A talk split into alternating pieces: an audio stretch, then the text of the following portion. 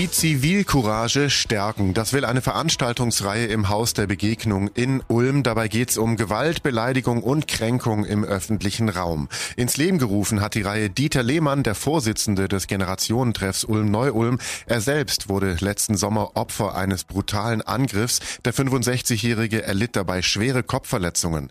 Donau 3 FM Nachrichtenchef Harry Kist hat ihn getroffen. Herr Lehmann, die erste Frage natürlich jetzt ist schon ein bisschen her, die ganze Geschichte, bevor wir über den Vorfall reden. Wie geht's Ihnen denn heute? Ja, sage immer gerne an der Stelle und das ist immer noch aktuell. Ich bin zu, sieb, zu 90 Prozent der alte Dieter Lehmann wieder, den die anderen kennen. Also mit meinen Vorteilen, aber natürlich auch mit meinen Nachteilen. Das heißt, was ich immer noch hab, sind verschiedene, weil ich ziemlich starke Schädelverletzungen gehabt habe. Ich sage jetzt mal, Kurzzeitgedächtnis funktioniert nicht mehr so. Dann habe ich oft Wortfindungsstörungen und verschiedene andere Dinge, die eben zu diesen 10% noch fehlen und mir an, ein, an der einen oder anderen Stelle ganz praktisch auch noch fehlen. Mhm, klingt ja hart. Äh, reden wir mal über den Vorfall. Das war der 2. August äh, letzten Jahres, also im Sommer, ein Sommertag. Sie wollten mit Ihrem Enkel, glaube ich, Basketball spielen gehen hier in Ulm. Äh, und was ist dann passiert? Wir wohnen in der Weststadt hier in Ulm und der nächste Basketballkorb, den es bei uns gibt, ist eben am alten Ulmer Theater auf dem Schulhof vom Scholl-Gymnasium. Und da sind wir dann also hinmarschiert und mit unserem neuen Basketball, den ich am Wochenende erworben habe, und ich wusste, mein Enkel Luke, neun Jahre damals, der will das gern Basketball spielen. Und wir sind dann dahin marschiert und äh, da waren schon junge Menschen, sage ich mal, junge Leute, ich würde sagen, ja, zwischen 16 und 25 Jahre, so ungefähr zehn Stück, die haben da bereits gespielt. Und das Gute war einfach, äh, meine Basketballzeit ist halt schon ein bisschen länger her, dass die auch meinen Enkel betreut haben und ihm gezeigt haben, wie muss er den Basketball drehen, damit er dort in den Korb fällt. Ja, und es war eigentlich ein wunderbares Spiel miteinander. Und dann kam plötzlich ein junger Mann der kam die Treppe runter und hat dann diese Gruppe angemacht. Also was er genau gesagt hat, habe ich gar nicht verstanden. Aber jedenfalls hat er im Prinzip das Basketballspiel gestört. Mhm. Und ähm, dann haben Sie sich wahrscheinlich was gesagt oder wie ging es weiter? Ja, dann bin ich auf ihn zugegangen und äh, er stand immer noch auf der Treppe. Also ich bin jetzt zwar nicht klein, aber dadurch, dass er auf der Treppe stand, war er natürlich deutlich größer wie ich und hab dann was zu ihm gesagt. Ja? Bin dann wieder weggegangen. Nur ich muss ehrlich sagen, er kam mir irgendwie komisch vor. Ja? Er war als einziger oberkörperfrei, stark tätowiert und ja, ich habe überlegt, hat er jetzt Alkohol getrunken oder was ist los? Es hat sich später herausgestellt, dass er einen ziemlich hohen Alkoholspiegel hatte. Und dann bin ich wieder weggegangen, er hat nicht aufgehört und dann bin ich wieder hingegangen und habe gedacht, ja, nachdem er das äh, äh, ignoriert hat, nimmst mal deinen Pflegehund. Also mein Enkel und ich, wir haben auch einen Pflegehund dabei gehabt, ein Labrador, eigentlich ein ganz lieber, hab gedacht, das macht aber vielleicht auf ihn Eindruck, wenn wir den an der Leine haben und ich stehe vor ihn hin. Das hat ihn überhaupt nicht beeindruckt und es gab dann, er gab mir dann einen direkten Schlag ins Gesicht. Und jetzt muss ich sagen, da danach weiß ich gar nichts mehr. Ich bin dann erst spät nachts in der Notfallaufnahme des Bundeswehrkrankenhauses wieder aufgewacht. Mhm. Also hat sich quasi zu Boden geschlagen und wahrscheinlich sind sie auch entsprechend dann gefallen. Genau. Äh, und äh, was hatten Sie dann für eine Verletzung oder, oder wie, wie ging es Ihnen dann da? Also äh, die sagen, das ist eine Hirnverletzung. Ich habe dann auch nochmal nachgefragt und gehört. Die haben gesagt, lieber Herr Lehmann, Sie haben wirklich Glück gehabt. Es gibt andere Leute, die sind jetzt tot oder die sitzen zumindest im Rollstuhl, weil nicht nur der Schlag ins Gesicht war entscheidend, sondern der, also diese ja, Ohnmächtigkeit, die mich dann quasi ohne Abstützen zu Boden hat fallen lassen und da bin ich nochmal richtig kräftig auf den Schädel gefallen, auf den Hinterkopf gefallen. Und das heißt, das sind starke Hirnverletzungen mit starken Einblutungen im Gehirn und die dann letzten Endes verschiedene Gehirnpartien lahmlegen oder nicht äh, richtig funktionieren lassen. Und das war im Prinzip, das war das Thema, also schwere Schädelverletzungen. Auch in der Augenhöhle, weil ich habe mich unter der Augenhöhle getroffen, auch die war verletzt. Also ähm, ja, einfach den ganzen Schädel hat es da erwischt. Brutal. Und wie lange waren Sie dann auch in der Klinik und danach wahrscheinlich noch in Reha? Ich war elf Tage im Krankenhaus, im BWK. Und Sie wissen ja, in der Zeit, da durfte dich immer nur einer besuchen. Das war so ein Problem. Und dann hätte ich eigentlich in die Reha sollen. Und dann habe ich gesagt, nee, das will ich eigentlich nicht. Wenn ich jetzt daheim bin, dann ist okay. Und ich muss sagen, glaube, nach drei Monaten habe ich wieder angefangen, so einigermaßen meine Arbeit beim Generationentreff Ulm-Neum dann wirklich anzufangen. Mhm. Ähm, was hat denn jetzt dieser, dieser Vorfall, diese, diese Attacke mit Ihnen gemacht? Wie, wie, wie hat es Ihr Leben verändert? Äh, möglicherweise sicherlich auch psychisch.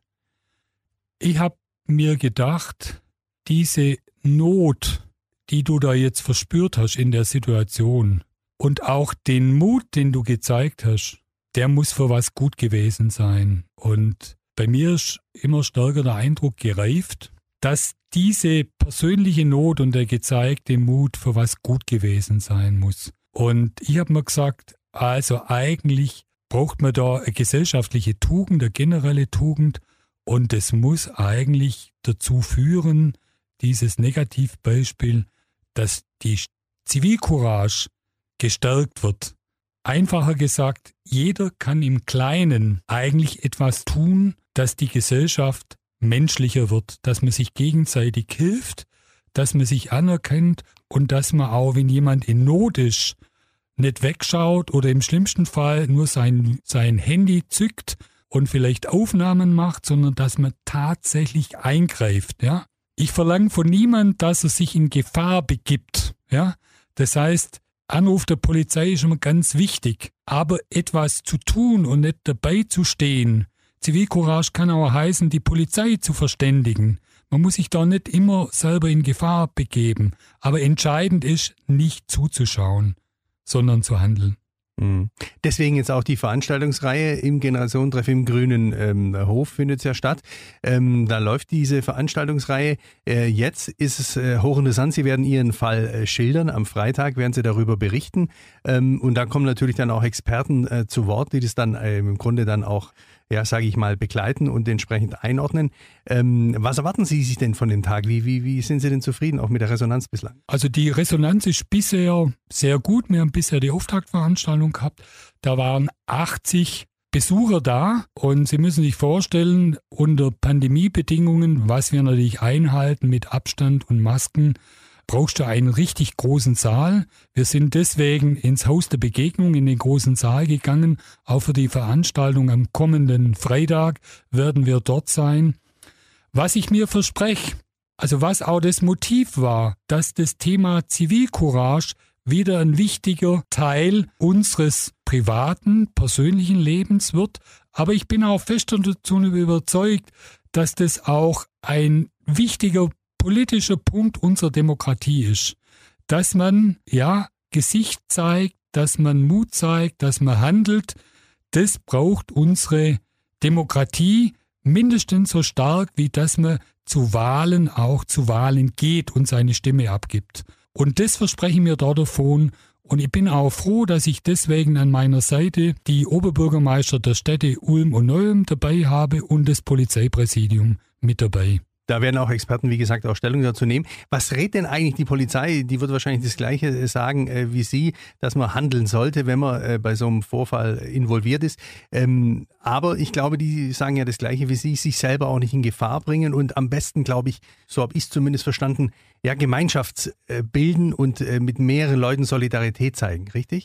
Ja, genau. Und äh, was Botschaft auch der Polizei ist, ist eigentlich folgendes. Oft wird gesagt, ja, die Polizei, wir brauchen mehr Polizei. Das mag zu einem gewissen Punkt stimmen. Nur, das ist, ich sage jetzt mal, nur die halbe Miete. Also wir brauchen die Zivilgesellschaft, wir brauchen die Kommunen, wir brauchen, wenn man so will, wenn man Kriminalprävention machen will, eine breite Basis, eine breite Kooperation, um das Thema anzugehen. Sonst äh, wird es nichts. Und wir erleben das gerade aktuell in der Pandemie. Wenn da die Pol Polizei alleine steht, dann muss sie sich oft beleidigen lassen, ja, muss Gewalt gegen sich selber erleben oder was wir jetzt aktuell erlebt haben, wegen Wilderei sogar getötet werden. Das kann es doch nicht sein. Das ist richtig, ja. Haben Sie auch das Gefühl, dass die Gesellschaft ein bisschen, bisschen verroht ist in der, letzten, in der letzten Zeit? Also irgendwas hat sich in der Gesellschaft verändert. Das ist mir klar. Was jetzt da mit der Auslöser ist, also ich habe für mich eine Erklärung gefunden, wo ich denke, da müssen wir eigentlich runter. Wir haben die letzten Jahre ganz stark das Thema der Individualisierung, der Individualität gewählt. Und meine Wahrnehmung ist, Individualität ist gut, ja, aber sie ist nur möglich, wenn ich eine starke Gemeinschaft, einen starken Gemeinsinn habe. Und das haben wir aus meiner Sicht die letzten Jahre etwas vernachlässigt. Also ich kenne das aus meiner beruflichen Arbeit. Das sind die Themen, die da genauso reingehören. Bürgerbeteiligung, bürgerschaftliches Engagement. Aber nicht nur im Sinne des klassischen Ehrenamtes, sondern etwas zu tun, der Gemeinschaft etwas zu geben aus Überzeugung. Das ist für mich der Unterschied zwischen dem normalen Ehrenamt und eben bürgerschaftlichem Engagement mit einem politischen Anspruch. Jetzt geht es auch immer mehr, wir haben es gerade schon angesprochen, die Einsatzkräfte fühlen sich auch immer mehr, äh, ja, beinahe schon ohnmächtig der Gewalt gegenüber, die, die auf sie einprasselt. Ähm, sie widmen sich in einer weiteren, ähm, einem weiteren Termin genau diesem Thema, auch der Gewalt gegen Einsatzkräfte. Und da werden, glaube ich, auch entsprechende Rettungskräfte ähm, sprechen. Das ist dann der folgende Termin, das ist Anfang März. Genau. Also wir haben versucht, die Bandbreite abzubilden. Wir haben äh, uns vorgenommen einzuladen, wie Sie sagen, äh, äh, den Staat, in dem Fall einen Politiker, äh, vermutlich den Landrat Freudenberger aus Neu-Ulm, weil wir sind ja immer stark grenzüberschreitend im Sinne ja der gemeinsamen Stadt tätig. Dann ein Feuerwehrmann wird dabei sein, von der Polizei wird jemand dabei sein und natürlich auch ein Redakteur, der die Medien äh, vertritt, weil ich kann klar sagen, wenn die Medien in meinem Fall nicht, äh, ja, ich kann ruhig sagen, als Beschleuniger reagiert hätten, dass sie da wirklich offensiv drüber berichten, wäre diese Reihe nicht zustande gekommen. Und wenn ich höre Lügenpresse, ja, dann mag das in einzelnen Fällen vielleicht mal stimmen, aber die Grundrichtung stimmt überhaupt nicht, weil eine Demokratie braucht eine freie Presse, ja, und das habe ich in meinem Fall konkret erlebt. Sehr schön, wunderbar. Herr Lehmann, vielen Dank erstmal dafür, auch zu der Veranstaltungsreihe. Wir reden auch gleich nochmal über dann den Generationentreff. Ähm, nochmal der Termin am Freitag, ich glaube 14.30 Uhr? Im Haus der Begegnung, genau. Freitag 14.30 Uhr im Haus der Begegnung und äh, der genaue Titel heißt Gewaltbeleidigung und Kränkung im öffentlichen Raum. Vielen Dank, Herr Lehmann. Gerne. Donau 3 FM. Einfach gut informiert.